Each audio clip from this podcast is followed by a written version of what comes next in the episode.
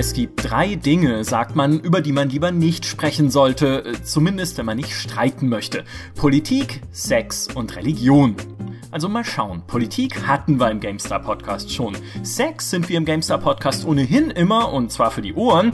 Also bleibt uns für ein ordentliches Streitgespräch ja zwangsläufig nur noch eines. Lasst uns über Gott sprechen. Und bevor ihr mir jetzt schon gedanklich die Tür ins Gesicht werft, wie den Herren im Anzug, die mit diesem Spruch auf den Lippen Samstagmorgens um 8 Uhr bei euch daheim klingeln und ihr dachtet, es sei der Paketdienst, macht auf, aber ist es gar nicht. Bevor ihr nun also schon gedanklich mit dem Thema abschließt, lasst mich erklären, es geht um Religion in Videospielen. Welche Rolle spielt der Glaube dort? Warum spielt er diese Rolle und wie wirkt das auf uns? Mein Name ist Michael Graf. Mit mir nach höheren Mächten suchen heute unser Head of Gamestar.de Sandro Odak. Hallo. Sowie ein besonderer Gast. Er ist Pastor aus Berlin, damit gewissermaßen ein Experte in Glaubensfragen und noch dazu Spieler. Anton Tonchev. Hololo. ja, sehr gut. Schön, dass ihr beiden da seid. Zu Beginn ein kleiner Disclaimer.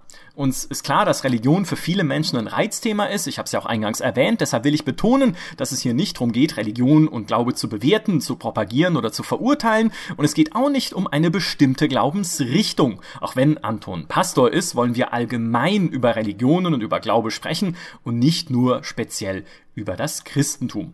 Aber es ist schon schwierig, oder? Religion und Spiele scheint mir eine Beziehung zu sein, die immer zu Konflikten führt.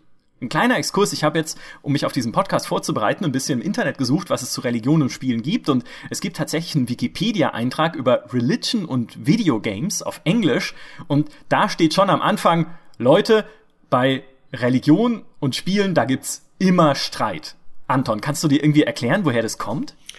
Ähm, Nee, eigentlich nicht. Ist so was sehr Harmonisches. Religion hat jeder gerne und äh, kommt auch in der, Gesellschaft super an. Äh, Gibt es auch äh, in der Vergangenheit eigentlich nichts, was irgendwie dazu Anlass geben sollte, sich irgendwie problematisch damit auseinanderzusetzen. Also, äh, nee, ich vermute, das liegt so ein bisschen tatsächlich mitunter vielleicht an den Altern der verschiedenen Sachen. Also Religion ist super alt, gibt es in verschiedenen Formen, aber eigentlich schon, ja, plus minus seit Menschheit Beginn. Und äh, Videospiele sind eher jung und ähm, vielleicht haben, haben sie damit auch ein jüngeres Publikum, Menschen, die 20, 30, 40 Jahre alt sind, die im großen Durchschnitt, Silver Gamers mal ausgenommen und so, aber Leute, die äh, generell in einer Lebensphase sind, wo sie mit Religion vielleicht nicht so viel anfangen können oder eher abgeschreckt sind und in der heutigen Zeit vielleicht sogar noch mehr als früher ähm, und deswegen eher kritisch auf dieses Thema stoßen. So meine Vermutung. Es mag natürlich auch daran liegen, dass Spiele als Medium ja noch relativ jung sind. Und ich habe schon immer das Gefühl, dass wenn ein Film oder ein Buch Religion aufgreift, dann gibt es schon auch Diskussionen und Kontroversen bis heute, aber nicht in dieser Intensität, wie die Diskussionen über Spiele geführt werden. Und jetzt wissen Sandro und ich ja aus beruflicher Erfahrung, dass Diskussionen über Spiele immer erhitzter geführt werden als Diskussionen über irgendwas anderes in der Gesellschaft. Also da, da gibt's immer Streit. Die verrohen ja auch die Jugend. ja, genau, die machen Amen alles kaputt. dazu, ja. Und gerade aber bei Spielen ist es dann oft dieses Gefühl, dass alle Welt in so einen Hühnerhaufen ausbricht, der nur noch wild durcheinander läuft, sobald ein kontroverses Thema auftaucht bei Spielen und ruft, oh mein Gott, wie soll man damit umgehen, weil man auch wenig Muster und Vorbilder hat, einfach in der Vergangenheit, wie man auf sowas reagieren kann. Und es gab ja auch in der Vergangenheit ähm, Kontroversen um Religion und Spielen, wie zum Beispiel bei der Ultima-Serie, wo sich religiöse Gruppen drüber beschwerden, äh, beschwert haben, dass auf dem Cover, ich glaube von Ultima 3 damals, irgendwie so ein Dämon mit Flügeln, so ein Teufel abgebildet war, was bei Ultima 8 so ein Pentagramm äh, auf der Schachtel abgebildet war, was als Symbol des Teufels gedeutet wurde, obwohl es ja eigentlich auch ein uraltes Schutzsymbol ist, das sogar Kreuzritter auf den Schilden getragen haben, aber nein, nein, also da muss es jetzt irgendwie um Teufelsanbetung gehen in dem Spiel, plus noch viele andere Diskussionen, die wir in letzter Zeit erlebt haben. Ja, das scheint auf jeden Fall ein Reizthema zu sein. Das liegt ja auch vielleicht daran, ähm, dass Videospiele allgemein ja zu den Sachen gehören, die, wenn man jetzt bei der christlichen Sicht bleibt, äh, gute Christen einfach nicht machen. Ja, also es hat sich äh, zwar auch gewandelt, ähm, Gott sei Dank, aber vor einigen Jahrzehnten, allein hier in Deutschland, war es ja verpönt, als äh, anständiger Christ Karten zu spielen, weil äh, Glücksspiel ist vom Teufel. Kino, das bewegte Bild auch verboten. Äh, also entweder hat man es nicht gemacht oder heimlich. Und in diese Kategorie fallen, glaube ich, Videospiele mit ihrer komischen Thematik, äh, oft irgendwelche Figuren, die, ja, sind's äh, spitzohrige Elfen oder sonst was, alles Fabelwesen, alles irgendwie auch sehr okkult belastet. Äh, da lässt man die Finger von und äh, so haben wahrscheinlich äh, Computerspieler einfach auch keinen Bock auf Christen, von denen sie sich immer anhören mussten oder müssen, dass das schlecht ist, was sie machen und sonst wie moralisch verwerflich. Also auch eine gewisse Abwehrreaktion, die erstmal da ist, bevor überhaupt inhaltlich man sich damit auseinandersetzen kann. Lustig, da fällt mir gerade eine Anekdote ein, die ich eben heute erst auf Twitter gelesen habe von einer amerikanischen Lehrerin, die irgendwie neu angefangen hat und in ihrem Spind uralte Dokumente gefunden hat. Ähm, das war eine ähm, Handlungsempfehlung des FBI aus den späten 60er Jahren oder, oder 70er Jahren. Ich weiß gar nicht, aus welchem Zeitalter es jetzt kam, aber es ist wirklich schon eine ganze Ecke lang her. Und ähm, die haben damals Lehrern empfohlen, zu achten, wie Kinder so reagieren, wie Kinder so drauf sind, weil die könnten ja in satanische, okkulte Rituale abdriften und in so satanische Zirkel. Und eines der, der Kennzeichen, um äh, potenziell vom Satanismus gefährdete Jugendliche zu erkennen, war, dass die Dungeons and Dragons spielen. Hm. Also es ist jetzt wenn man so 30, 40 Jahre zurückgeht, na, waren es nicht die Videospiele, aber da waren es trotzdem so die Spiele. Und es kann natürlich auch an diesem Fantastic-Setting liegen, dass äh, eben so Dinge mit Elfen und Orks und, äh, und Dämonen und sowas, ähm, dass das allgemein als eine Art ja, äh, Gefahr für den Glauben betrachtet wird betrachtet, damals auf jeden Fall betrachtet wurde, heute hoffentlich nicht mehr ganz so krass. Ja, wenn man ein bisschen guckt, wo diese Figuren so kulturgeschichtlich herkommen, ist es ja tatsächlich auch oft ein religiöser Ursprung. Die Teufelsfigur, also zumindest so wie wir es halt kennen, dieser, dieser Teufel mit diesen äh, Ziegenfüßen und diesem Schwanz und diesem äh, komischen Gesicht und also diese Teufelsfigur kennt man doch mit Hörnern und so. Das kommt ja auch so ein bisschen aus Teilen, die man sich zusammengestöpselt hat aus Mythologien wie Pan, dem griechischen Hirtengott damals, von dem sich auch ein bisschen die Panik ableitet, weil man Angst vor ihm hatte, weil er so hässlich ausschaut, aber gleichzeitig war er halt der Schutzgott, damals der Hirten im, im alten Griechenland. Und das ist natürlich dann schon auch immer so Fabelwesen sind halt schon auch immer ein bisschen religiös besetzt. Und das ist ja eigentlich auch der Ur-Ursprung alles Glaubens an übernatürliche Mächte und auch an Fabelwesen ist ja auch die, die gleiche Wurzel, nämlich dass man sich eben damals in menschlicher Urzeit versuchte, höhere Mächte, Naturgewalten, Blitz, Donner, gefährliche Dinge zu erklären und dieses Wissen auch an die nachfolgende Generation weiterzugeben, indem man entweder eben Fabelwesen erfunden hat, wie ein böser Drache, der dann irgendwie im Gebirge haust, oder irgendwie der böse Troll, der mit Steinen wirft, dabei ist es halt eine Lawine, aber kein Mensch wusste, was eine Lawine ist, also erfindet man einen Troll, oder indem man dann gesagt hat, es sind Götter, die Dinge beeinflussen und die das Schicksal des Menschen in irgendeiner Form beeinflussen. Also, ich, also ich, ich finde natürlich den Gedanken trotzdem absurd, dass das FBI nichts Wichtigeres zu tun hat, als sich um sowas zu kümmern. Na gut, aber, aber das war auch in den 60ern, das waren ja ganz andere Zeiten. Da war ja alles anders. das stimmt. Aber wenn man jetzt vielleicht so spezifisch die Rolle von Religion in Spielen angucken. Anton, wir hatten vorhin über Warcraft gesprochen. Du bist Warcraft-Fan und nicht Command Conquer-Fan. Damit, das ist schon verurteilenswert. Dann sind nee, wir das ist beim, ganz beim hervorragend. Ja. Das ist super. Endlich mal jemand, der Ahnung hat in diesem Podcast. Und wenn du mal überlegst, ähm, ich bin Pastor, auf welcher Seite ich stehe, kannst du mal überlegen, wo du deine Ewigkeit dann verbringen wirst.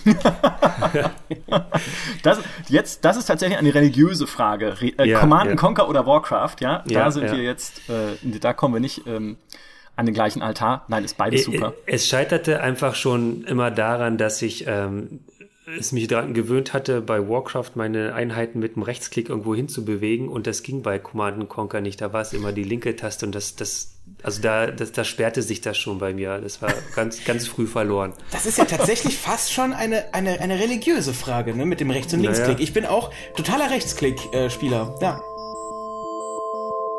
Wow. Ja, das Ding ist ja, Warcraft ist im Prinzip ja ein klassisches Fantasy-Setting. Da gibt's eben die Orks und die Menschen. Und bei den Menschen, oder sogar bei beiden, ist es ziemlich selbstverständlich, dass die Fraktionen religiöse Elemente haben. Es gibt bei den Menschen eine kleine Kirche, ne? Die auch in Warcraft 2, wo dann äh, Theogratias gesungen wird und irgendwie, wo kleine Priester rauskommen, die heilen, ja, wenn deine Einheiten verletzt sind. Und es gibt genauso selbstverständlich auf der Seite der Orks die äh, Schamanen, die irgendwie Tote wiederbeleben und so einen okkulten Tempel oder so. Und gerade jetzt, Anton, wenn du halt zurückguckst auf die Zeit, wo du es gespielt hast und äh, auf diese Fantasy-Settings schaust, wie hast du das erlebt, diese Rolle von Religion in dem Spiel und diese Selbstverständlichkeit auch von Religion in dem Spiel? Ja, es war, ähm, es war immer diese, die, diese aufgeladene Vorstellung, dass zum Beispiel Paladine, also nicht, nicht einfach nur starke Ritter, die einfach nur ihr Handwerk gut verstehen und gut kämpfen können, sondern sie kämpfen nochmal mit und für eine höhere Macht, äh, die die Licht darstellt. Also die Paladine, die die Vertreter des Guten, die ja vielleicht auch noch ähm, Zaubersprüche haben, die immer aber positiv sind, also irgendwelche ähm, Buffs sind oder irgendwas, was einen stärker macht oder so. Und es gab dann immer so diese Vorstellung, hey, der kämpft nicht nur für das Gute, sondern der Gute oder das Licht, äh, die höhere Macht kämpft mit dem und dadurch hat er eine besondere Stärke, einen besonderen Schutz und auch eine gewisse Autorität, die normaler Krieger jetzt nicht hat. Ähm, also diese Ehrfurcht vor der Religion, wenn sie auch vielleicht so in einem kriegerischen Setting auftritt, dass, ähm, dass man davor Ehrfurcht hat und ja, Angst beim Gegner verbreitet, weil man weiß, okay, da legt man sich mit jemandem an, äh, der ist augenscheinlich eine normale Person, aber hinter ihr steht noch eine größere Macht und die hat die Kraft, eigentlich alles wegzuhauen, was sich einem in den Weg stellt. Und es ist natürlich ein ziemlich einfaches gut-böse Setting in dem Fall, weil du hast halt auf der einen Seite die äh, grünen Typen mit den Stoßzähnen, die Tote wiederbeleben als Skelette, die für sie kämpfen müssen. Und auf der anderen Seite die edlen Paladine in den strahlenden Rüstungen, die Verwundete heilen und nicht irgendwie mit dem Tod herum experimentieren. Also das ist auch, wenn man sich unsere kulturelle Prägung anschaut, relativ eindeutig, äh, welche Seite da die nette und welche die bisschen komische ist. Nämlich dann in dem Fall die Orks. Und ich finde, das ist auch sowas, was sich durch die Darstellung von Religion allgemein in Spielen zieht, ist, dass religiöse Motive halt was sind, mit denen wir alle etwas anfangen können. Egal, ob wir selbst religiös sind oder nicht. Also das hat jetzt nichts damit zu tun, ob man selbst Christ oder Muslim oder Jude oder irgendwas anderes, irgendeiner anderen Glaubensrichtung angehört. Es gibt einfach Dinge, die sind, zumindest wenn man aus unserer westlichen Gesellschaft kommt, die sind so eingeprägt. Ja, wir wissen, wofür eine Figur wie so ein Paladin steht mit dem Schild, wenn sie dieses Kreuz drauf hat. Wir wissen eben, was dieser, dieser Kreuzritter-Gedanke ist. Wir wissen, was die Suche nach dem Heiligen Gral war oder sowas. Wir wissen, was zum Beispiel eine Kirche bedeutet in einem Spiel oder eine Kathedrale in irgendeiner mittelalterlichen Fantasy-Stadt, in die wir kommen, wie zum Beispiel in Sturmwind, ne? World of Warcraft steht auch völlig selbstverständlich in der Kathedrale, weil wir einfach dann schon wissen, hey, das ist einfach der zentrale Punkt dieser Stadt, an dem Rituale gefeiert werden. Klar, damit kann ich was anfangen. Also so religiöse Symbole und auch religiöse Geschichten sind meistens so ziemlich leicht verständliche Grundgeschichten oder und Grundsymbole. Oder ich weiß nicht, ob ich mich da verständlich ausdrücke. Ja, und, und ich glaube, was noch dazu kommt, äh, man verbindet es immer mit der jeweiligen Institution. Also, wie du gesagt hast, ein Kreuz, äh, ein Kreuzritter, der für die Kirche kämpft. Natürlich hat das was mit dem Glauben zu tun, aber das rückt dann tatsächlich mehr in den Hintergrund, sondern es geht dann wirklich mehr um die Institution, jetzt Kirche in dem Beispiel, die, die da ja auch ähm, politisch da irgendwie Interessen hat oder irgendwie dann auch in weltlichen Konflikten da jetzt sich einmischt ähm, mit weltlichen Mitteln. Und ähm, das ist das, was meistens dann in Spielen im Vordergrund steht. Also es ist äh, weniger der Akt des Glaubens selber, der Glaube an das Transzendente, an das, was man nicht sehen kann oder so, sondern es ist vielmehr so, äh, da ist ein Typ von einem, von einem Verein halt, der äh, für das Übernatürliche steht und äh, das ist das, was bei den Leuten dann wachgerufen wird, weil das ist das, was sie vor Augen haben und kennen halt. Also Kirche mit, mit äh, mit Priestern und all den Dingen, die sie da kennen, ähm, hat weniger, glaube ich, oft mit dem Glauben an sich zu tun, sondern vielmehr mit der Institution, die dahinter steht. ich würde da sogar eine, eine These aufstellen wollen, nämlich, dass da, wo Glaube in Spielen positiv dargestellt wird, er eben immer als eine Art Spiritualität dargestellt wird. Also auch in einem, in einem, in einem Warcraft oder äh, bei einem Paladin, ja, da ist es das, das ominöse Licht, ja. Mhm. Ähm, da ist es eben genau wie du auch gerade beschrieben hast, nicht die Organisation, die dahinter steht oder, oder eine konkrete Organisation, sei es jetzt die, die reale Kirche oder, oder eine, ähm, eine andere organisierte Glaubensgemeinschaft. Und wenn organisierte Glaubensgemeinschaften in Spielen thematisiert werden, dann würde ich jetzt behaupten, ganz oft in einem negativen, ähm, in einem negativen Setting. Dann sind das irgendwie wie in einem Far Cry jetzt zum Beispiel Sekten oder, oder andere Organisationen, die in irgendeiner Art und Weise ähm, ja eine, eine Kontrolle ausüben wollen. Würdest du, würdest du das irgendwie oder würdet ihr das beide äh, unterschreiben oder fallen euch da jetzt ganz viele Gegenbeispiele ein? Also mir nicht. Ich würde das, könnte das so äh, ad hoc sehr unterstreichen. Das es klingt ähm, tatsächlich so, dass ähm, es kommt ja nicht von irgendwoher, dass die Leute mit Religion als Institution halt viel Negatives äh, verbinden. Also wenn ich mir wieder bei beim eigenen Christentum bleibe, dann äh, die Kreuzzüge und all das, was an Missbrauch äh, vom Glauben für politische äh, oder militärische Zwecke gemacht wurde, genau das spiegelt sich ja dann in den Spielen wieder. Also ähm, sei es in Warhammer, wo, wo irgendwie Armeen halt für den Glauben an, anscheinend in den Krieg ziehen und dabei sind es dann doch diese typischen machtpolitischen Sachen, die im Hintergrund laufen. Oder ja, du hast gerade Far Cry genannt. Ähm, auch ganz krass ist ähm, Bioshock Infinite, ähm, ja, genau. was diese Thematik ja nochmal richtig äh, auf die Spitze treibt und in allen Facetten darstellt. Also genau das ist es ja. Da geht, hat der Glaube, wenn man das mal wirklich durchguckt und durchleuchtet, äh, der Glaube an sich echt wenig zu tun, sondern meistens eher, wie du sagst, dieses Spirituelle, das ist das, was dann meist eher positiv dargestellt wird. Aber oft geht's halt wirklich nur um Religion als Institution. Also ich würde da sogar einen Widerspruch sehen, also dass Religion und Glaube halt tatsächlich da Sachen sind, die getrennt werden. Ja, also ich kann das auch nur unterschreiben und es ist ja auch oft so, dass Religion auch dann so einen negativen Touch hat. Also organisierte Religion, ähm, wenn, selbst wenn sie gar nicht wirklich direkt charakterisiert wird im Spiel. Und das beste Beispiel dafür ist für mich Halo. Weil in Halo hast du ja auch die, äh, dieses, diesen Alien Covenant und ein, ein Covenant ist ja schon per Definition ein Bündnis zwischen, also im Prinzip Menschen und Gott oder zwischen jemandem und Gott. Du hast diese Gegner, die dann eben Prophet heißen, ja, und mhm. genau da hast du ja auch schon, und natürlich sind das irgendwie Fanatiker, ja, es, also bei Religion, auch gerade bei organisierter Religion, schwingt halt immer schon dieses, gerade in Spielen, dieses äh, Mantra mit, hey, es gibt Fanatiker, die diese Religion missbrauchen, um damit Unheil anzurichten, um damit Menschen aufzuhetzen und ihren eigenen, wie du sagst, Anton, machtpolitischen Zielen irgendwie äh, damit Auftrieb zu geben. Also ja, definitiv, das gibt es ja sehr oft. Wir hatten für einen wundervollen Report übrigens über Religion in Spielen für GameStar Plus, den der Michael Förtsch äh, für uns geschrieben hat, auch mit einem Religionswissenschaftler darüber gesprochen, der auch gesagt hat, ja, also er hat das analysiert, tatsächlich über viele, viele Spiele hinweg und in 80 Prozent der Fälle war es der Fall, wenn organisierte Religion im Spiel vorgekommen ist, war die Darstellung negativ.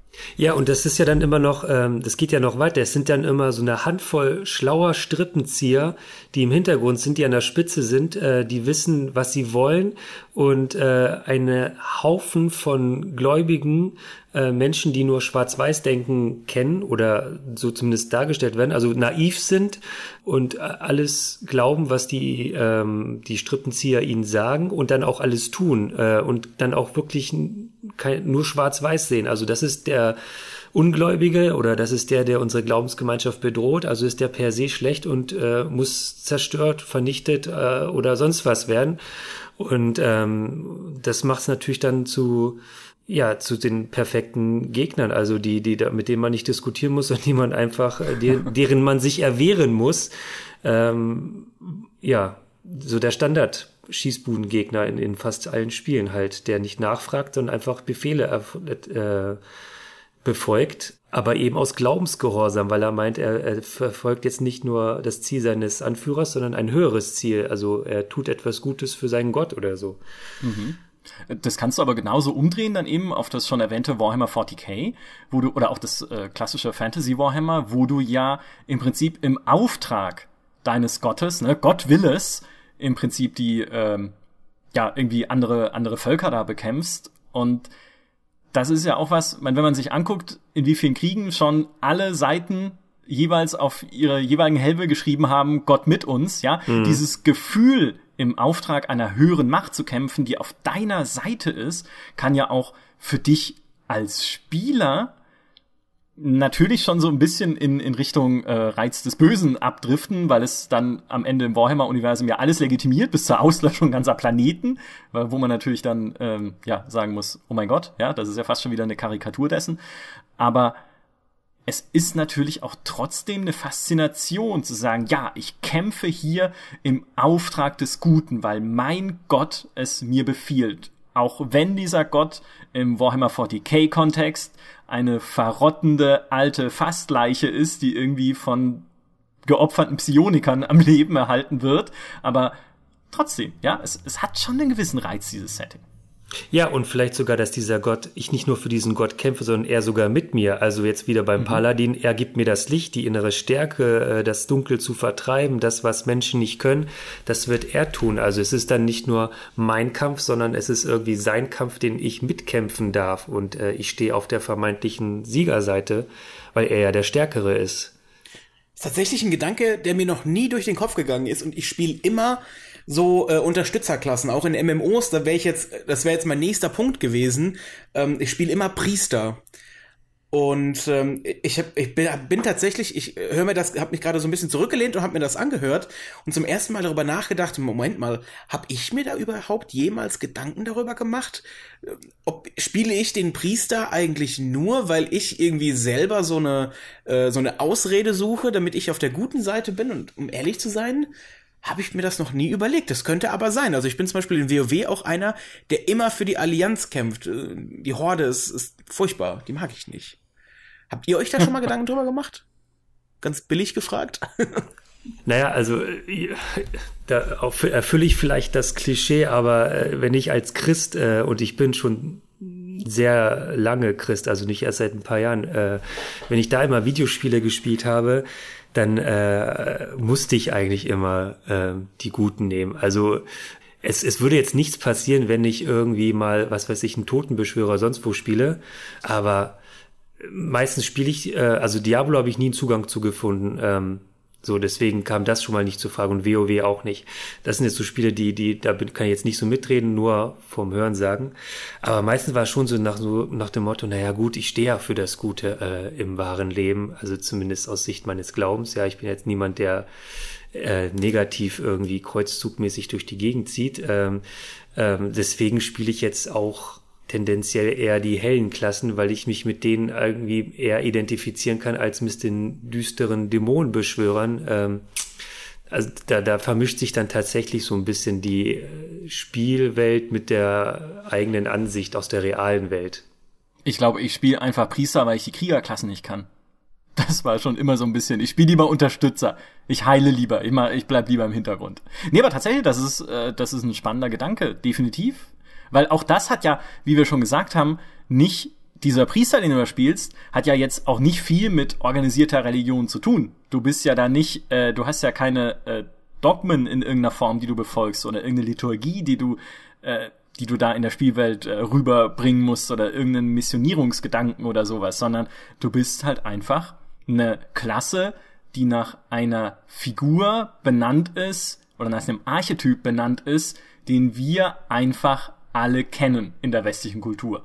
Priester, Seelsorger, das kennst du, damit kannst du was anfangen und damit weißt du auch schon von Anfang an als Spieler, wie diese Klasse funktioniert. Also auch das ist halt, wie ich vorhin schon gesagt habe, ein wichtiger Zweck, den Religion erfüllen kann und eigentlich auch ein relativ äh, simpler Zweck, ist dir einfach zu vermitteln, welche Rollen Figuren haben in einer Spielwelt. Kreuzritter sind die Beschützer, Priester sind die Heiler und welche Rollen halt bestimmte Schauplätze spielen, wie im Kathedralen.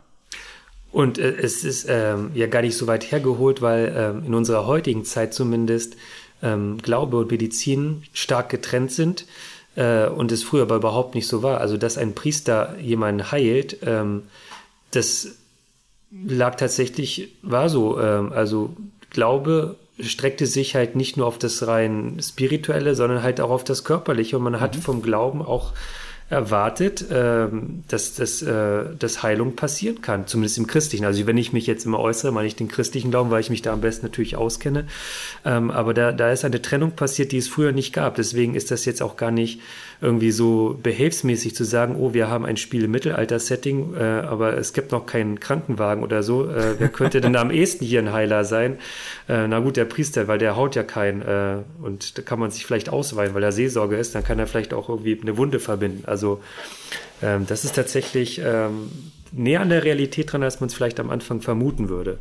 Ja, ja, genau, eben. Das sind halt kulturell verwurzelte Motive. Klar, wie du sagst, im Mittelalter wurden die Hospize von den Klöstern betrieben. Da war Medizin im Prinzip eine Domäne der Nonnen und Mönche. Und natürlich das, also ich meine, das ist jetzt auch nichts an, an das jeder von uns jeden Tag 24 Stunden lang denkt. Aber irgendwie haben wir es doch alle schon mal gehört oder gelesen und irgendwie gelernt. Also ja, ich finde, das erklärt das schon ganz gut, diese Rolle von organisierter Religion. Äh, nicht, Entschuldigung, von, von religiösen Motiven in Spielen. Was mir jedoch oft bei Spielen so ein bisschen fehlt, ähm, ist, wir haben jetzt gerade sehr ähm, gut zusammengefasst, dass in unserer realen Welt die Institution Kirche bei uns im Westen, aber vielleicht auch an Institutionen, dass es da menschelt, dass es da Machtspiele gibt, ähm, dass da auch Machtmissbrauch ist, für, mit religiösen äh, Motiven gespielt wird, um Menschen sich gefügig zu machen und sie dazu zu bringen, das zu machen, was sie wollen. Das spiegelt sich auch in vielen Spielen wieder, haben wir ja auch genannt. Ähm, aber was mir halt eben oft fehlt, äh, und das kann vielleicht auch ein Spiel gar nicht leisten, weil es das gar nicht soll, ist einfach mehr diese Darstellung vom äh, eigentlichen Glauben selber. Also das, was Sandro vorhin als das äh, Spirituelle gesagt hat. Äh, das, was äh, in einem vielleicht mehr passiert und nicht außen äh, wahrnehmbar ist, oder auch vielleicht mit anderen Schlagworten zu belegen, weniger die Institution einer Religion als mehr so die Bewegung, da wo wirklich das Glaubenserlebnis noch in einer Gemeinschaft das Wichtige ist und nicht das Organisieren und Verwalten derselbigen. Versteht ihr, was ich meine? Ich, ich glaube schon. Ähm, meinst du vielleicht, oder vielleicht, vielleicht beschreibe ich jetzt einfach, wie ich das verstanden habe oder aufgefasst habe. Ich würde nämlich sagen, dass es deutlich einfacher ist, das äh, Gefühl der, der Furcht vor, vor so einer, vor, vor so einer Kontrolle, dass andere Kontrolle über dich ausüben.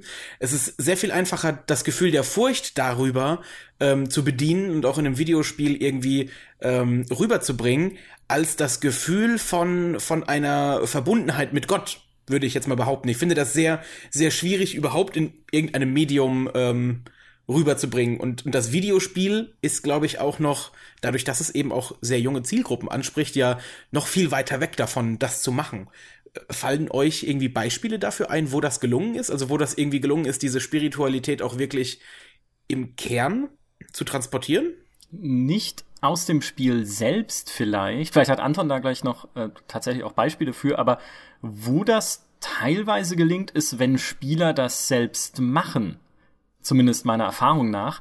Denn diese andere Rolle, die Religion und Glaube ja haben kann, ist ja für viele Menschen auch bis heute Trost zu spenden und Gemeinschaft zu spenden. Also das kann man natürlich schon wieder ins Negative drehen, wenn du sagst, okay, es kann natürlich, wenn du auf der einen Seite Gemeinschaft spendest, für die Leute, die nicht zu dieser Gemeinschaft gehören, dann schon wieder ausgrenzend sein. Aber diese positive Rolle kann oder sehe ich dann halt manchmal umgesetzt, wenn Spieler zum Beispiel in einer Kathedrale von Sturmwind heiraten oder sowas. Das hat jetzt nicht unbedingt irgendwas in erster Linie so mit Glauben, Spiritualität zu tun, aber es ist doch halt ein religiös geprägtes Ritual.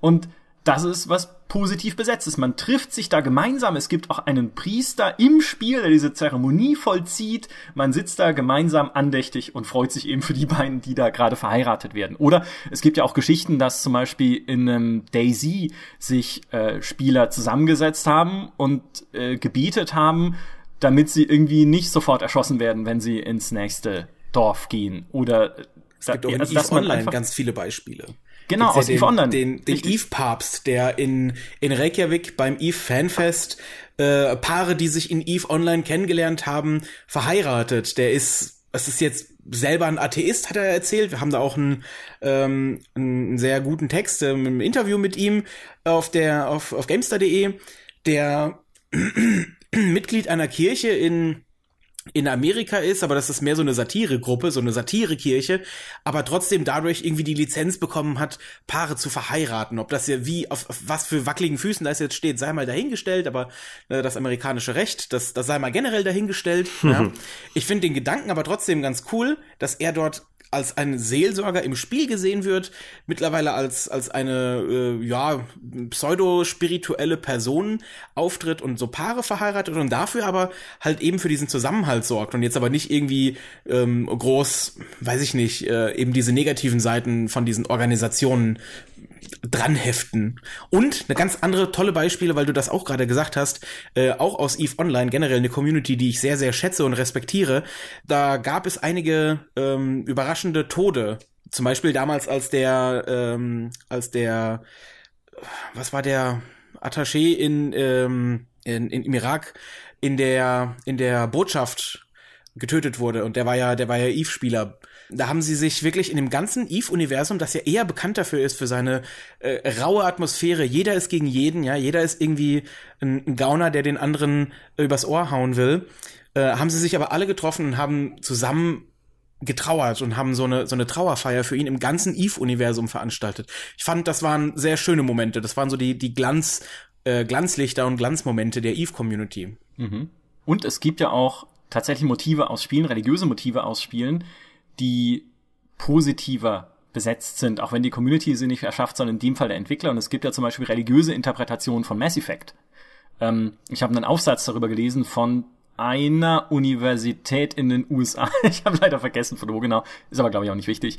Ähm, in dem es darum ging, dass Mass Effect religiöse Motive nicht offensichtlich behandelt. Also es gibt im Spiel keinen, keine Glaubensrichtung. Ist ja oft in Science Fiction so, dass Glaube da keine Rolle spielt. Da geht's halt eher um Wissenschaft und Technik. Aber in Mass Effect stecken viele Motive, die halt so religiös angehaucht sind, wie zum Beispiel schon allein der Name deines Charakters. Du heißt halt Shepard, was nicht nur irgendwie eine Anspielung ist auf den ersten US-Astronauten, Alan Shepard hieß er, glaube ich, oder so, sondern natürlich auch Shepard eine Ableitung ist von Hirte, was ein klassisch biblischer Begriff ist. Und du bist als Commander Shepard ja der Erste, der von dieser Invasion der Reaper erfährt, aber dir glaubt keiner. Du bist also so wie der Prophet, dem keiner zuhört. Obwohl er die Menschen warnt vor der Gefahr und dass sie handeln müssen, wird er nur belacht und am Ende zahlen dann alle den Preis dafür. Und du bist auch derjenige, der eine also quasi wie Jesus eine Gruppe von Gläubigen dann um sich schart, um diese Bedrohung selbst zu bekämpfen. Ich meine, Jesus hat jetzt nicht so viel gekämpft, glaube ich, wenn ich mich an die Bibel richtig erinnere, aber trotzdem, dieses Motiv schwingt damit und man kann es jetzt alles für Mumpitz halten, natürlich, wenn man diese Interpretation hört. Dafür ist eine Interpretation immer da, dass es mehrere Perspektiven gibt. Aber auch das finde ich natürlich spannend, dass man so religiöse Motive dann da durchaus positiv darstellen kann. Ja, und dennoch, also es ist, ähm, die Beispiele, die ihr jetzt genannt hat, die, die sind tatsächlich religiös aufgeladen, aber ich glaube, das ist tatsächlich, äh, zumindest in meinem Empfinden, oft mehr so dieses Spiel damit, also dieses Andeuten, mhm. ähm, aber es bleibt bei dem Andeuten. Also es ist so ein bisschen, wir nehmen etwas auf, äh, wo die Leute dann halt Brücken zuschlagen können ähm, und füllen das nochmal irgendwie mit äh, eigenen Ideen ist ja legitim. Ich weiß nur nicht, ob es das äh, immer erfüllt. Also da kann man ja auch äh, Matrix, den Film, kann man ja auch super christliche äh, Parallelen finden äh, mit mhm. mit äh, mit Neo als äh, als Anagramm von The One und Trinity und was weiß ich. Also, ähm, aber trotzdem würde ich jetzt erstmal nicht von vornherein sagen, ach, das ist jetzt ein christlicher Film, der jetzt einfach mhm. die Geschichte von Jesus äh, für das Jahr 1999 erzählt oder so. Ähm, also das, glaube ich, trifft man häufiger, dass man irgendwas sieht aus Religion, was man vielleicht kennt und sagt, ach, das ist ja interessant, das nehme ich jetzt mal als Grundlage und spiele damit ein bisschen. Und mhm. spiele jetzt gar nicht mal im negativen Sinne, sondern einfach mal so ein bisschen ähm, diese Thematik aufgreifen. Und ähm, ja, das ist aber, glaube ich, oft endet es dann halt auch an dem Punkt. Mhm. Ohne dass sich jetzt irgendjemand was unterstellen will oder so. Aber meinem Empfinden nach geht das nie irgendwie deutlich weiter.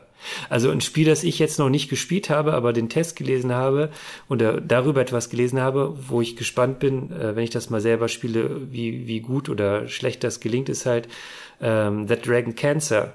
Das ja, wenn ich mich jetzt richtig erinnere, ein Spiel ist, das äh, auf einer wahren Geschichte basiert von einem todkranken kleinen Kind ähm, in einer Familie und die Familie quasi mit diesem Spiel das darstellt, ähm, wie diese Jahre der Therapie und auch der Alltag mit diesem kranken Kind verlaufen. Und der Hintergrund ist halt, dass äh, die Eltern, die Familie halt ähm, gläubige Menschen sind. Und ähm, ich bin mir nicht sicher, ich glaube, der Glaube selber kommt in diesem Spiel auch drin vor. Ich habe es jetzt nicht vor Augen. Müsst ihr mich korrigieren oder bestätigen oder so, ob das äh, trifft oder nicht. Aber das war so eine Sache, wo ich dachte, da spielt jetzt mal wirklich der Glaube an sich, also nicht die Institution, nicht die Kirche oder sonst was, sondern wirklich der Glaube für das Individuum eine Rolle. Gerade vor dem Hintergrund, dass es ja eine wahre Begebenheit ist. Tja, da müsste es jetzt einer von uns gespielt haben. Michael Graf vielleicht? Leider nicht. Ich hatte selbst, ich hatte selbst die Geschichte verfolgt, tatsächlich, dass diese Familie, deren Geschichte im Spiel erzählt wird, eine sehr religiöse Geschichte ist und dass sich auch, oder dass auch drüber diskutiert wurde, ob das vielleicht auch Spieler stören könnte. Ich weiß aber leider selber nicht, wie das im Spiel umgesetzt ist. Aber das ist ja wirklich, das, ich habe jetzt nämlich, seitdem du das gesagt hast, Anton, überlegt, wie kann man denn diese Art des Glaubens, diese Spiritualität, dieses Gefühl der vielleicht Verbundenheit oder des Trosts in der Religion. Wie kann man das denn überhaupt in dem Spiel kommunizieren und rüberbringen? Und eine Möglichkeit, wie es der Dragon Cancer ja macht, wäre ja, dich mit einem Schicksalsschlag zu konfrontieren, mit dem du zumindest eine Beziehung herstellen kannst. Also ich glaube, Kollegen von, äh, von uns haben es ja gespielt und haben gesagt, sie konnten auch nicht weiterspielen, weil sie selbst Kinder haben. Und dann geht dir das so nahe, dass es einfach nicht möglich ist, das äh, weiter durchzumachen, ja, also dich, äh, das irgendwie äh, weiter zu erleben in dem Fall, weil es einfach für dich so mein Gott, jetzt fallen mir die deutschen Worte. Zum Glück arbeite ich nicht viel mit Sprache als Redakteur, weil es so relatable ist. Ja, also weil du, weil du einfach damit sehr einfach und schnell eine Beziehung herstellen kannst und noch viel einfacher und schneller, wenn du selbst Elternteil bist und Kinder hast.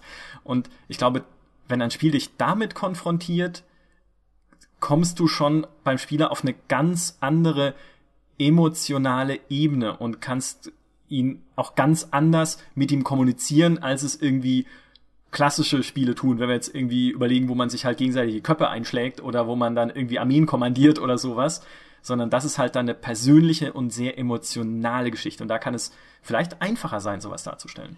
Ja, und gleichzeitig, also ich stimme ich dir voll zu und ich glaube, das ist aber auch gerade der Grund, warum es irgendwie oft nicht funktionieren kann oder nicht funktionieren wird, weil das eben wirklich diese persönliche Ebene erreicht, wo man dann sagt, boah, jetzt will der mir hier irgendwie was überstülpen, jetzt will er mir sein Weltbild, sein Glaubensbild irgendwie überstülpen. Das war wahrscheinlich bei den Spielern auch die Kritik irgendwie, dass, dass da auf einmal das Christliche da irgendwie so irgendwie dargestellt wird, so positiv dargestellt wird, äh, obwohl andere gar nichts damit anfangen können.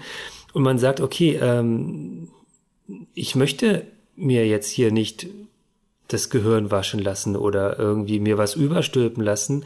Äh, ich will meine eigene Meinung haben und die ist vielleicht kritisch und dass ich das jetzt positiv sehen soll oder äh, mir das Spiel irgendwie vorgibt, dass das was Positives ist, ähm, das möchte ich gar nicht. Und deswegen ähm, kann das vielleicht auch gar nicht auf diese Ebene so oft kommen oder nicht gut rübergebracht werden, weil die Leute sich dann vielleicht an dem Punkt irgendwie übergriffig angegriffen fühlen und, und dann aussteigen und sagen, ähm, nö, ich will das jetzt aber nicht gut finden, dass ich da jetzt glaube oder so. Ich möchte es kritisch sehen äh, oder es gibt doch so viele andere Gründe oder auch andere Wege. Warum ist das denn jetzt der richtige Weg, den mir das Spiel hier vorgibt?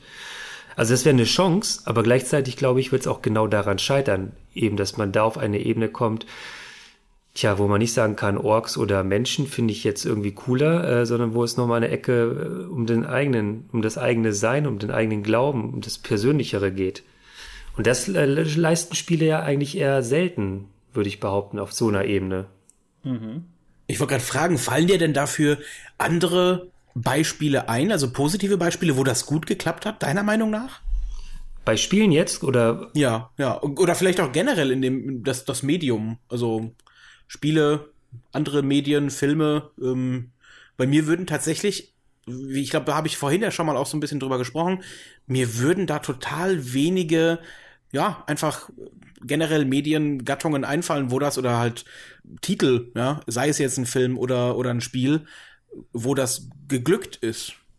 Also ich glaube, es kann da glücken, ähm, wo man einfach alle Facetten darstellt. Ähm, also jetzt zum Beispiel, wenn man beim Setting wie That Dragon Cancer sagt, okay, der Glaube gibt jetzt äh, vielleicht dieser Familie Halt. Äh, wenn man dann nicht sagt, ja, mit dem Glauben ist alles gut und äh, ja, es tut zwar ein bisschen weh, dass das Kind jetzt so krank ist, aber hey, Gott macht alles gut oder so. Sondern wenn man sagt, okay, da ist dieser Glaube da und der hilft auch, der gibt Halt und gleichzeitig sind aber auch vielleicht diese großen Fragen nach dem Warum oder dieser große Schmerz, dieser große Zweifel, ähm, dann wird es nämlich authentisch. Äh, was ich glaube ich nicht funktioniert ist, wenn man nämlich einfach äh, den Glauben schwarz-weiß-mäßig darstellt. Also mit dem Glauben geht's dir immer gut, äh, er wird dir immer helfen, du hast nie Sorgen, das Leben wird einfacher und schöner. Ähm, und wenn das nicht so ist, dann machst du irgendwas falsch. Dann liegt der Fehler bei dir. Da liegt, glaube ich, die größte Chance. Also ich denke, es gab mal eine Folge, das fällt mir jetzt gerade spontan an, äh, bei Dr. House, da habe ich gern, äh, immer gerne geguckt. Da, der ist ja wirklich jetzt nicht jemand, der sagen kann, okay, ich bin ein Freund des Glaubens äh, oder äh, hielt mit seiner Meinung hinterm Berg, aber äh, da gab es eine Folge, wo er mit jemandem halt zu tun hatte, einem Patienten, der sehr gläubig ist. Und bis zum Ende haben sie es geschafft, diese Spannung aufzuhalten. Also weder Dr. House wurde als der Religionskritiker gefeiert, der das entlarvt, noch der Glaubende wurde als der Held dargestellt, sondern es blieb diese Spannung da und letztlich blieb es dann auch dieses, naja, es ist für dich genau das Richtige, ähm, es hilft dir ähm, und wo selbst dann in dem Fall Dr. House das dann einfach halt so stehen lassen können. Ähm, das heißt tatsächlich eine Folge, erinnere ich mich noch daran, als ich die gesehen habe. Natürlich war es mich persönlich angesprochen hat mit meinem Glauben, wo ich dann so äh, am Ende der Folge so sitzen bleib und dachte, wow, das äh, geht mir jetzt tatsächlich jetzt noch zwei, drei Minuten nach, so was ich da gerade gesehen habe und wie das behandelt wurde, dieses Thema. Ganz war also anders. kein Lupus, ne? genau, ja, es war nicht Lupus, genau.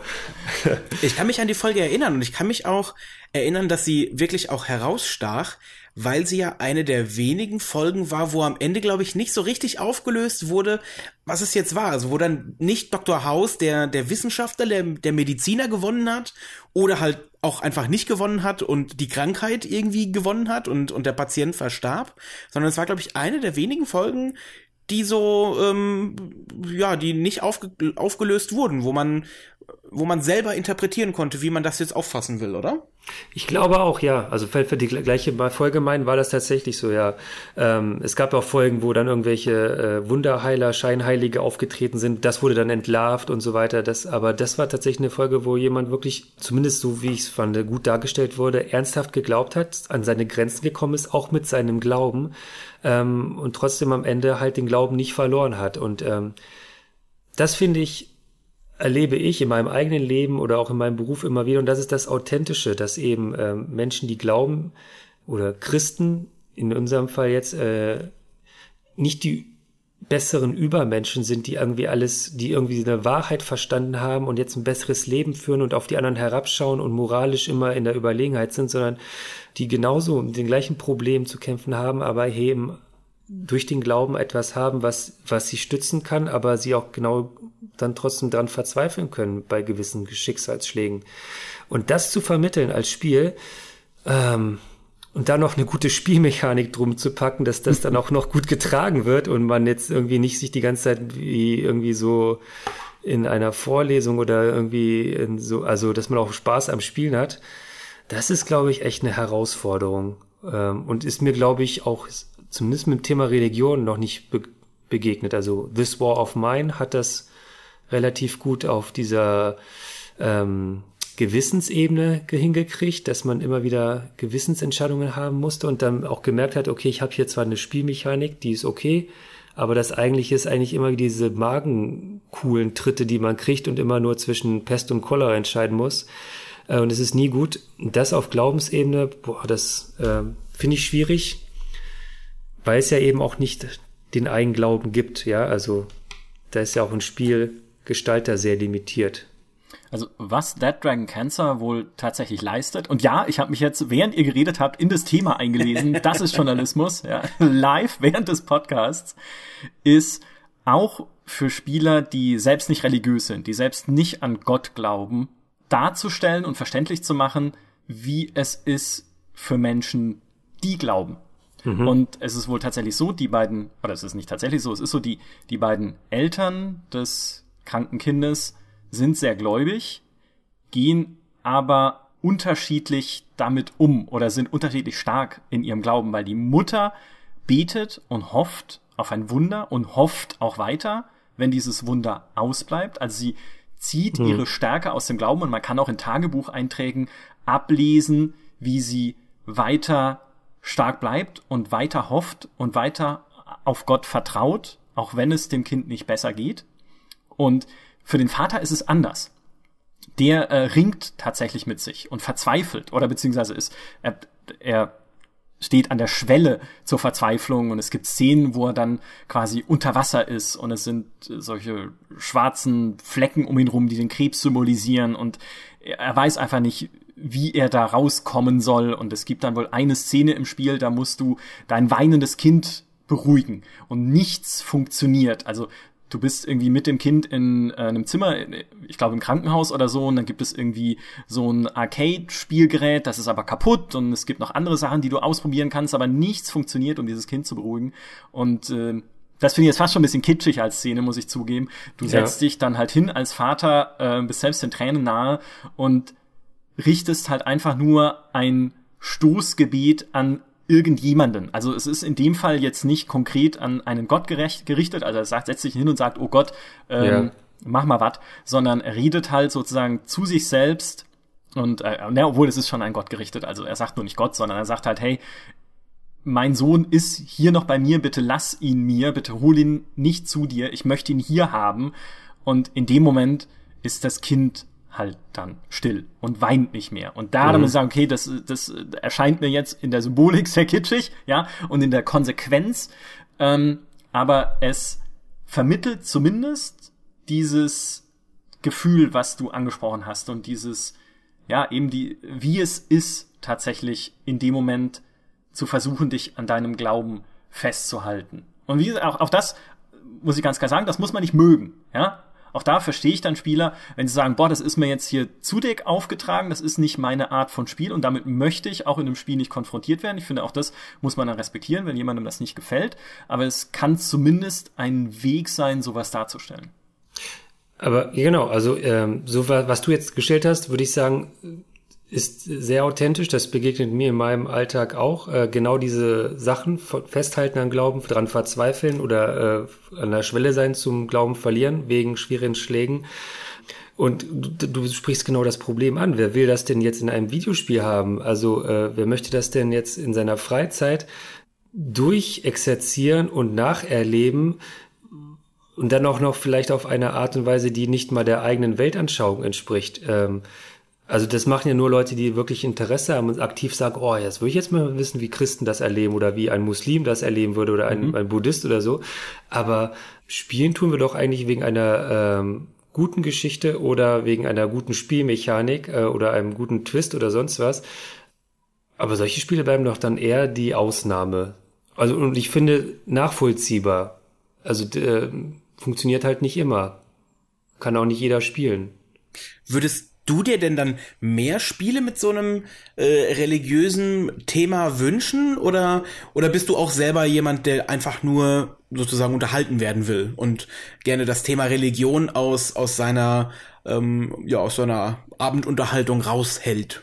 Beides. Also ich äh, hätte gerne Spiele, die sollen einfach wie so ein äh, AAA-Blockbuster einfach nur Spaß machen, ja. Irgendwie Uncharted oder sowas, wo ich denke, cool, Indiana Jones, ich spiele es nach, hab Spaß. Und äh, ich will gar nicht drüber nachdenken, wie unrealistisch das ist, weil er schon irgendwie zigmal hätte getroffen werden müssen oder, oder so. Äh, das ist die eine Seite.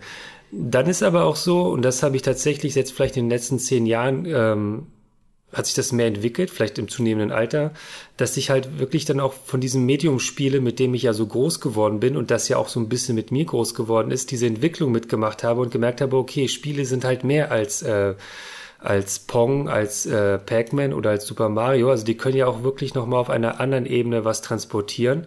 Ähm, und da würde ich mir dann, also dann ist ja die Bereitschaft, dann so ein Spiel zu spielen, ja auch nochmal mehr da. Und es scheitert dann aber immer halt so ein bisschen, naja, ist es vielleicht zu seicht oder die Spielmechanik? Also äh, Walking Simulator oder sowas, die, die, die, äh, die leben ja von der Geschichte, die sie erzählen wollen, äh, und weniger von der Spielmechanik. Aber eine, eine, eine, eine Spielgeschichte, die so tief geht, ähm, dass sie einen wirklich so philosophisch oder sonst wie oder auf Glaubensebene irgendwie zum Nachdenken bringt, ist mir zumindest noch nicht begegnet und naja, alles, was so halbgar ist oder was so in diesem Ansatz da ist, aber irgendwie nicht so weit reicht, ja, das, das, das packt dann einen vielleicht auch nicht so sehr. Aber das ist halt, ich finde, wie du sagst, ne, das Medium wächst und wächst mit uns und es wird noch viel weiter wachsen, ja, und wir sehen ja, heute sind schon viele andere Dinge möglich, als sie in den Anfangszeiten der Videospiele möglich waren und wer weiß, ja, was äh, in den nächsten Jahren noch umgesetzt wird und in welcher Form. Mich würde vielleicht noch ein anderer Aspekt der ganzen Geschichte interessieren, gerade äh, bei dir, Anton. Wir haben vorhin ein bisschen äh, Bioshock Infinite angeschnitten und äh, wie es äh, gerade, okay, jetzt konkret in dem Fall das Christentum darstellt oder halt auch Religion im Allgemeinen. Ist es denn so, dass du dich von solchen Spielen als jetzt nicht unbedingt spezifisch als Christ, aber als gläubiger Mensch angegriffen fühlst? Oder wenn das nicht, verstehst du zumindest, warum sich Menschen dann von einem Bioshock Infinite konkret angegriffen fühlen können? Ich kann es sehr gut nachvollziehen, ähm, weil Religion oder Glaube, also ich nehme mal lieber den Begriff Glaube, ähm, mhm ähm, Glaube ist ja etwas sehr Persönliches. Wenn ich jetzt bei mir in meinem Leben gucke, ist der Glaube ja etwas, worauf ich so mein, mein ganzes Leben mit aufgebaut, darauf aufgebaut habe, ja. Meine Werte und alles andere. Ähm, wenn das jetzt irgendwie angegriffen wird auf einer nicht sachlichen Ebene, äh, es lächerlich dargestellt wird oder in einer Form, wo ich nicht reagieren kann, sagen, Moment mal, aber so ist es doch gar nicht oder so ist es nicht bei mir oder so kann es sein, aber es gibt auch andere Facetten, dann äh, fühlt man sich ja, angegriffen und hat, denkt sich dann so, okay, das, äh, das geht so nicht. Ähm, ich meine, das, das kann man vielleicht auch als nicht religiöser Mensch nachvollziehen. Man denke nur an, an äh, den GameStar-Test von Black and White. Äh, da gibt man eine niedrige Wertung und alle sagen, hey, das kannst du nicht machen. Das ist ein so tolles äh, Spiel. Äh, also das ist genial, was der Mann da gebaut hat. Das könnt ihr nicht einfach so zerreißen. Äh, und also das ist jetzt ein bisschen vielleicht simpel gesagt, aber ich kann das sehr gut nachvollziehen, warum Menschen sich angegriffen fühlen. Ich selber, ganz persönlich jetzt, ähm, hatte aber noch nie so das äh, Problem, ähm, andere Meinungen erstmal mir anzugucken und die dann auch stehen zu lassen, auch wenn sie meine eigene vielleicht sehr kritisch oder, oder einseitig darstellen. Ähm, also Spiel, Beispiel jetzt vom Glauben, ich, äh, ich spiele Bioshock Infinite, ähm, sehe die ganzen Parallelen. Ähm, ist auch gerade diese ganze Baptismus-Sache, ist ja auch ähm, sehr nah an dem, was woher ich komme, äh, glaubenstechnisch. Aber denke ich mir die ganze Zeit, okay, ich ärgere mich vielleicht an manchen Stellen, dass ich denke, oh Mist, das wird jetzt so dargestellt und alle glauben, das ist jetzt so. Und äh, es gibt ja auch Beispiele, die genau das bestätigen, dass, dass es so sein kann. Aber das, es gibt auch andere Christen, es gibt auch andere Menschen, die, die glauben und das eben nicht auf diese Tour machen. Ja, es, also nicht, nicht jeder Christ ähm, ist großer, also denkt, hat auch gleichzeitig denkt er irgendwie, ich darf eine Waffe tragen oder äh, sonst was. Also diese Vermischung, die manchmal da auch gerade im südamerikanischen Raum ist, ähm, äh, im Süden der USA meine ich nicht Südamerika, ähm, das ist manchmal ein bisschen unglücklich so. Und ich, ich erlebe das da und denke mir immer noch, ach Mist, und das ist jetzt das Bild, das in den Köpfen der Leute hängen bleibt, die sich äh, nicht intensiver damit auseinandersetzen, vielleicht ihre ähm, Meinung, die sie bisher äh, sich gesammelt haben, die wird noch, noch bestätigt und verfestigt sich.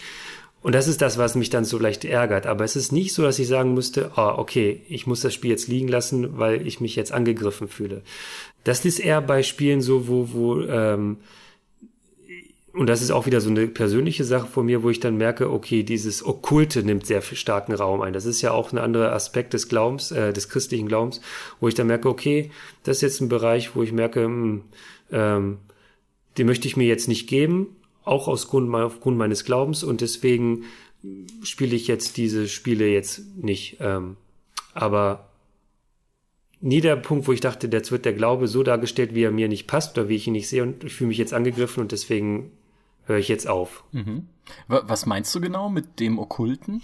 Ähm, wie gesagt, ganz persönlich, als ich zum Beispiel 16 war, ja, so als Teenie ist man ja in vielerlei Hinsicht sehr leidenschaftlich und wenn man, äh, ich war jetzt zum Beispiel sehr leidenschaftlich, was mein Glauben angeht, also hab da gesagt, okay, ich mache das sehr straight und halte mich mal von allem fern, was, wo ich den Eindruck habe, das tut mir jetzt in meinem geistlichen Leben nicht gut. Und das war dann halt eine Zeit, wo ich dachte, ach, wenn ich jetzt die ganze Zeit so einen Dämonenbeschwörer spiele und irgendwelche Dämonen beschwöre, äh, die dann für mich kämpfen und so, das äh, passt nicht so mit dem zusammen, was ich glaube. Und habe gesagt, okay, kann ich jetzt nicht spielen oder möchte ich jetzt nicht spielen oder auch äh, Spiele, wo sehr stark Gewalt drin vorkommt. Ja, es gab eine Zeit lang, wo ich gesagt habe, ich spiele keinen 3D-Shooter mehr, obwohl ich die lange Zeit gespielt habe, äh, weil ich gesagt habe, nee, äh, kann ich jetzt aus persönlichen Glaubensgründen irgendwie kann ich das jetzt nicht vertreten, da rumzulaufen und Headshots zu verteilen.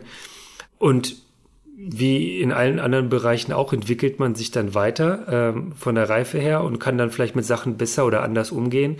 Und irgendwann konnte ich dann auch wieder irgendwie, was weiß ich, ähm, Counter-Strike oder so spielen, äh, ohne dass ich den Eindruck hatte, okay, mein, mein Glaube leidet jetzt darunter oder ich äh, lebe hier was Geheucheltes, sondern es ging dann einfach wirklich, dass ich sagte, okay, das ist ein Spiel und ich merke, es hat nicht mehr so einen großen Einfluss auf mich, wie es jetzt vielleicht noch vor fünf Jahren gehabt hätte, als 16-Jähriger oder so. Mhm. Ein kleiner Einschub irgendwo, da draußen ist gerade ein kleiner Maurice gestorben und mit seinen Totenbeschwörer. Ja, ja, äh, jedem das seine. mir ist in dem Zusammenhang, fällt, fallen mir immer so ein paar ähm, Fälle ein. Da gibt's einen, ich weiß gar nicht, was er jetzt genau ist, Sprecher irgendeiner hinduistischen Organisation, der sich äh, in über jedes Spiel und über jede Darstellung von hinduistischen Göttern in, äh, in Spielen oder Medien allgemein, er hat sich auch schon oft über, über Filme ähm, aufgeregt und da bekommen wir dann immer Pressemitteilungen, ne? Der, der, der, der Hindu Statesman Rajan Z heißt der. Ach der, ja, der schuldet mir noch Geld. Na Quatsch, nein. ja, siehst du direkt, ich hab's, hätt's dir direkt abgekommen. Ja. ähm, der beschwert sich dann aber immer, wenn, wenn ein, äh, wenn sein Glaube eben in einem Spiel dargestellt wird und ähm, dann meistens ja auch in einem negativen Kontext.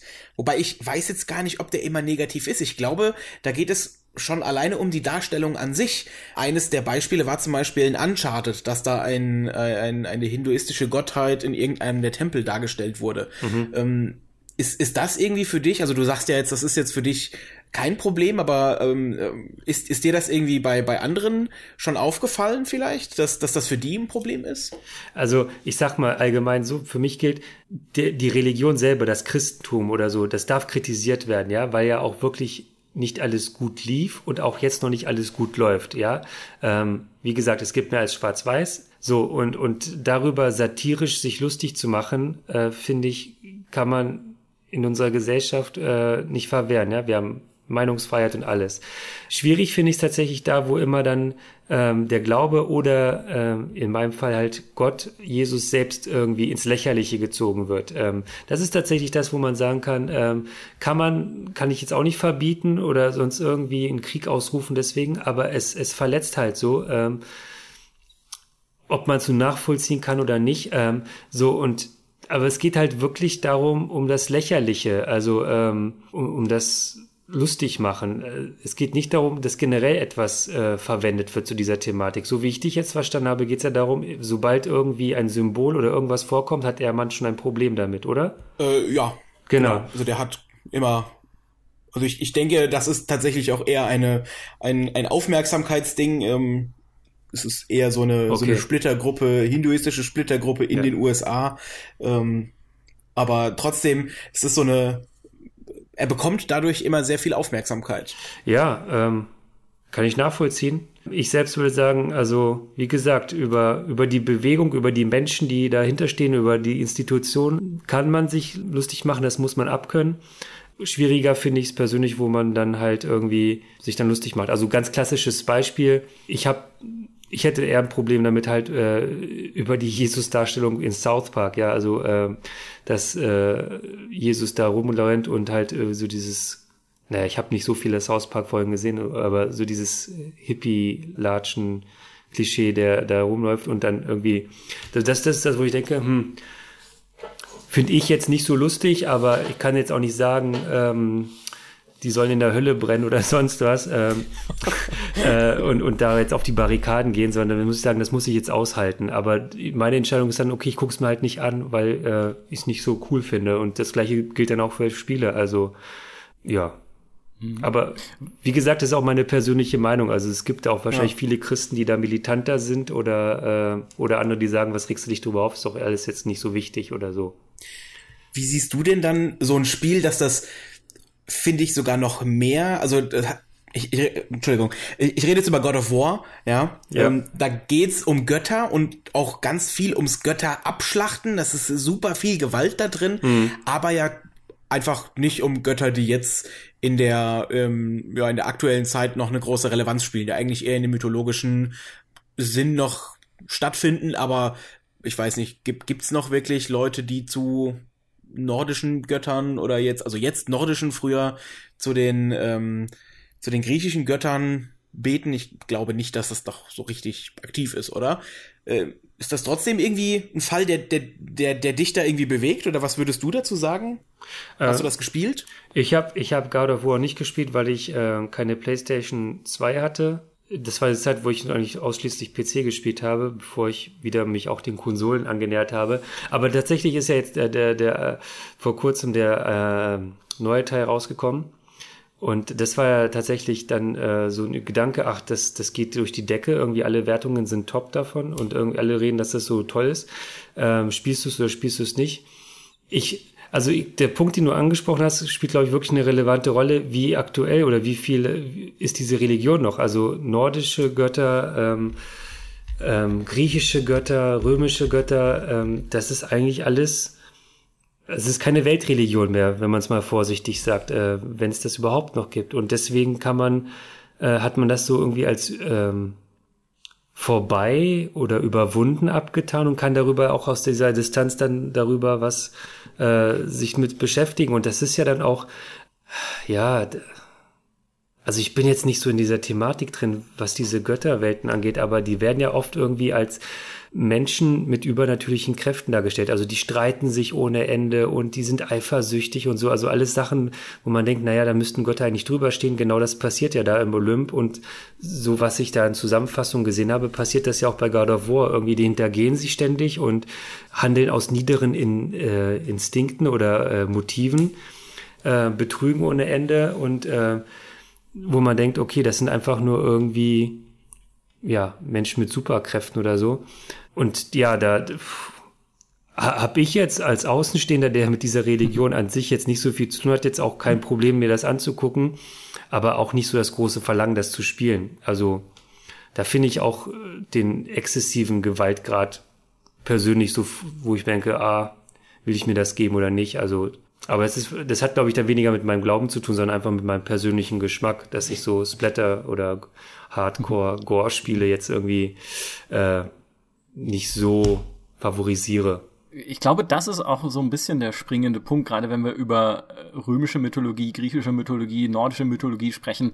Da glauben heute nicht mehr allzu viele Menschen dran. Und ähm, bei äh, der Knackpunkt bei den Beschwerden über die Darstellung von hinduistischen Motiven war ja, dass das immer noch eine sehr große und aktiv praktizierte Religion ist.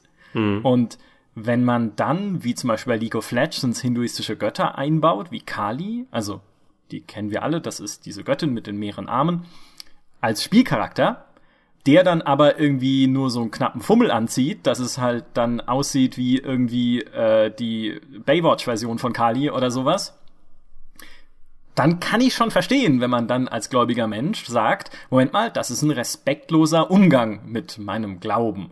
Weil man ist ja dann auch, wie du vorhin gesagt hast, Anton, nicht irgendwie nur zwischen neun und elf gläubig und danach zieht man sich ein Bier oder so, sondern dann ist man halt, dann ist das Teil des eigenen Lebens. Und jeder von uns wünscht ja schon, dass, solange man selbst keinem anderen was tut, man darin, wie man lebt, respektiert wird und dass einem da nichts irgendwie in Abrede gestellt oder irgendwie, ähm, dass man da böse angeschaut wird äh, wegen irgendwas. Und ich glaube, darum ging es dann in dem Fall eben auch, dass wenn es immer noch eine aktive Religion ist, die da draußen praktiziert wird von sehr, sehr vielen Menschen, man doch bitte schauen soll, dass man die in einer respektvollen Art und Weise in einem Spiel darstellt. Darum äh, treten sich dann die, äh, die Diskussionen in dem Fall.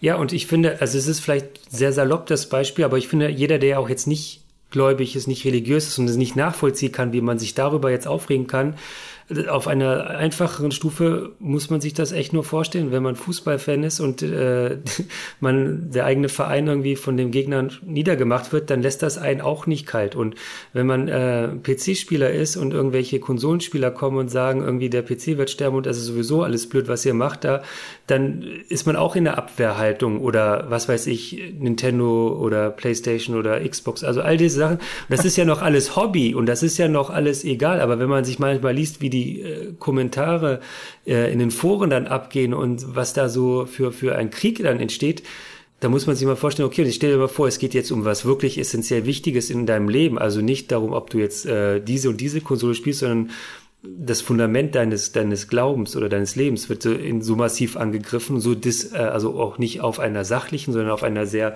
emotionalen, äh, disrespektierlichen Art und Weise, dann, dann kann man ja schon vielleicht erahnen oder nachvollziehen, warum das für einige eben nicht einfach so wegzustecken ist, zu sagen, ach naja, jeder hat seine Meinung und berührt mich nicht oder, oder da, da schweige ich jetzt einfach zu oder so.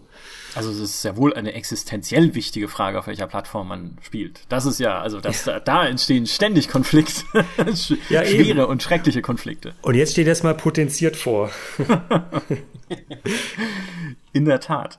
Es gibt eine Sache vielleicht noch, die ich nicht unerwähnt lassen möchte, weil das mit in dem äh, Report, den der äh, Michael für uns geschrieben hatte für GameStar Plus, eines der interessantesten, äh, um nicht zu sagen äh, für mich selber überraschendsten Dinge auch war, nämlich, dass die Zelda-Serie ursprünglich auf dem, also oder das Christentum als Religion abbilden sollte. Es war im ersten Zelda von 1986 sogar so, dass man ein Zauberbuch hatte und dieses Zauberbuch war im japanischen Original die Bibel. Hat und doch, glaube ich, ein Kreuz drauf, ne? Also ich ja, glaube, da war so ein kleines Pixelkreuz drauf, aber ja, da hat kein ja. Mensch jemals drauf geachtet, weil es bei uns dann anders hieß mhm. und auch in der US-Fassung anders hieß, wahrscheinlich auch wegen deren dortigen Guidelines, das ähm, zu trennen von Nintendo of America.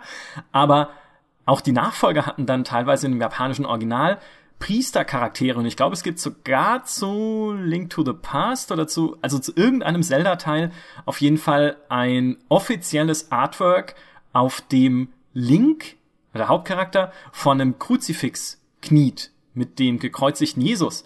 Und mit westlichen Augen gesehen ist das vollkommen bizarr. Also ich würde mich da jetzt nicht angegriffen fühlen oder so, ich, ich sehe das und denke mir, welche Art von seltsamer Fanfiction ist das jetzt? Ja? Und aus japanischer Sicht ist das Christentum aber etwas sehr Fernes und sehr Exotisches und es ist natürlich auch nicht äh, super christlich dargestellt im Spiel, sondern es wird eher so angedeutet, aber sie haben halt nur mal diese Elemente da drin als Elemente einer exotischen Religion. Hm. Und unser eins sitzt danach und sagt so, hä? Aber die ist doch hier vor der Haustür. In jeder Ecke steht eine Kirche. Aber im Zelda-Universum ist das dann eben, ja, es ist dann eben, ähm, ja, was Exotisches. Und das haben sie dann aber tatsächlich in den nachfolgenden Teilen geändert. Und jetzt ist ja dieses Symbol der göttlichen Kraft in Zelda, dieses Triforce, also diese drei miteinander angeordneten Dreiecke, die man ja natürlich äh, heutzutage aus Zelda kennt. Aber ja. trotzdem, das, das fand ich einfach spannend und merkwürdig. Ja, würde zumindest erklären, warum ich dann so eine große Affinität zu den Zelda-Spielen habe. also, habe die immer sehr gern gespielt. Wusste das jetzt, ähm, also die Vorgeschichte kannte ich jetzt nicht, dass, dass da dieser christliche Bezug da war, aber ähm, ja, würde auch behaupten, dass ich die auch unabhängig davon gern gespielt hätte.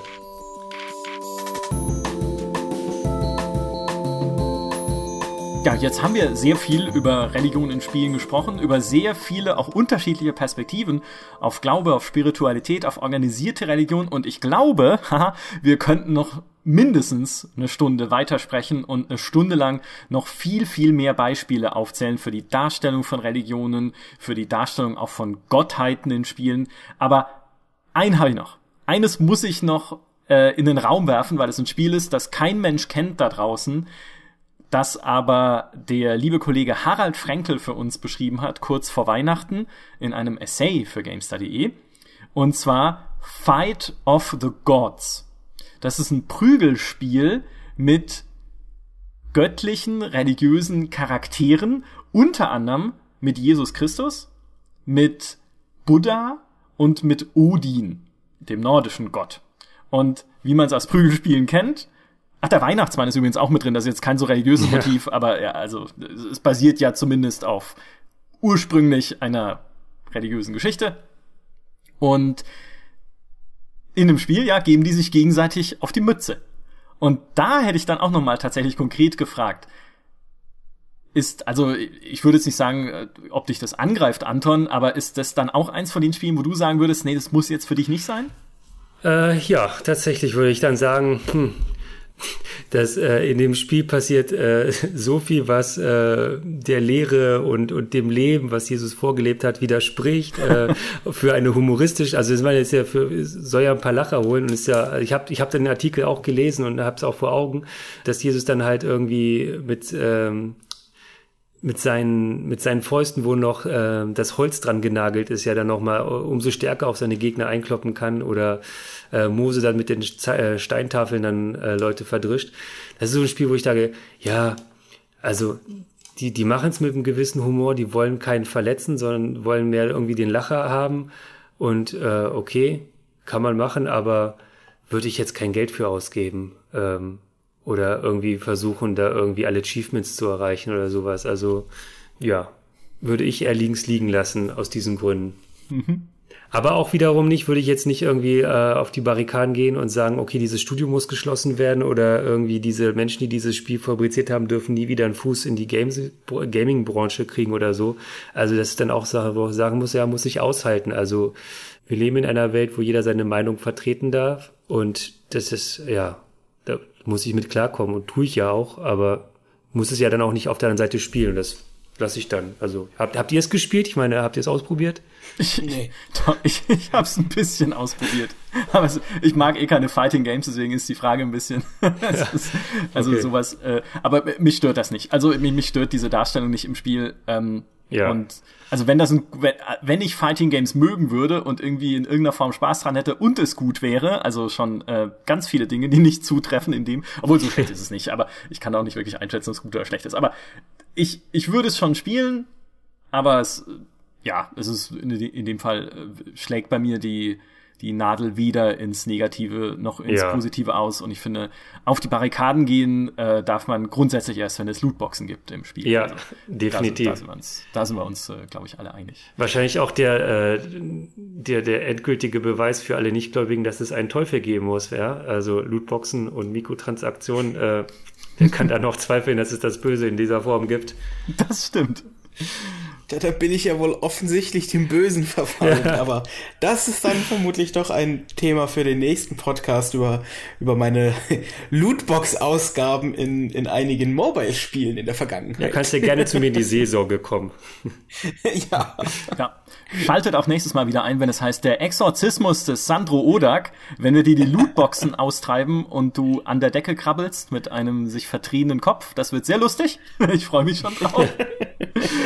Ich danke euch beiden vielmals für diese wahnsinnig spannende Diskussion, die einen doch etwas anderen Verlauf genommen hat, äh, als ich ursprünglich gedacht habe, aber einen besseren Verlauf sogar, weil statt eben nur aufzuzählen, in welchen Spielen Religion vorkommt und wie sie da eingesetzt wurde, hatten wir echt eine coole Diskussion äh, darüber, wie man das wahrnehmen kann, wie man es auch sehr unterschiedlich wahrnehmen kann. Ich hoffe auch, unsere Hörer haben viel Neues gelernt und oder auch Perspektiven mitgenommen, die sie so noch nicht kannten oder auch einfach halt nur eine Stunde Zugfahrt irgendwie halbwegs sinnvoll rumgekriegt mit diesem Podcast. Auch das ist mir ja schon ein Anliegen, dass man irgendwie einfach nur Zeit mit uns verdödeln kann.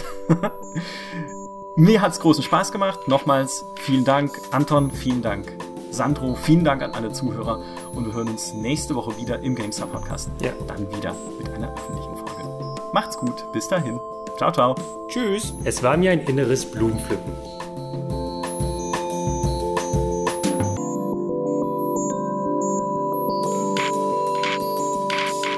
Einmal mehr eine spannende und viel zu professionelle Folge des GameStar Podcasts. Das heißt, es gibt wieder keine Outtakes. Dafür dürft ihr meiner Stimme lauschen und hey, wer weiß, wenn das noch so länger so dahin geht, dann, dann, dann könnt ihr vielleicht gar nicht mehr ohne mich leben. Aber ich habe ich hab hier auch was abseits von der, von der, von der Selbstbeweihräucherung oder was auch immer das gerade war nämlich eine wichtige Information. Das ist die erste Folge des Gamestar Podcasts, vielleicht die erste Folge eines Podcasts überhaupt, in der zwei Priester, na okay, wahrscheinlich nicht die erste Folge eines Podcasts überhaupt, aber es ist die erste Gaming-Podcast-Folge überhaupt, hoffentlich vielleicht, in der zwei Priester vorkommen. Also wir, hab, wir hatten ja hier den, den Anton, der ja ein christlicher Priester ist. Und jetzt bin ich da und ich bin auch Priester. Das ist auch nicht mal gelogen oder so. Ich habe ja tatsächlich über meinem Bildschirm ein Zertifikat hängen, ähm, das was bestätigt, dass ich ein ordinierter Judismus-Priester bin. Und wenn hier irgendwer nicht weiß, was der Judismus ist, dann schlage ich eine Google-Suche vor, weil ich werde hier nicht mein eigenes Priesthood quasi entmächtigen, entkräften. Tja, wünsche ich noch einen schönen Tag auf jeden Fall. Ciao.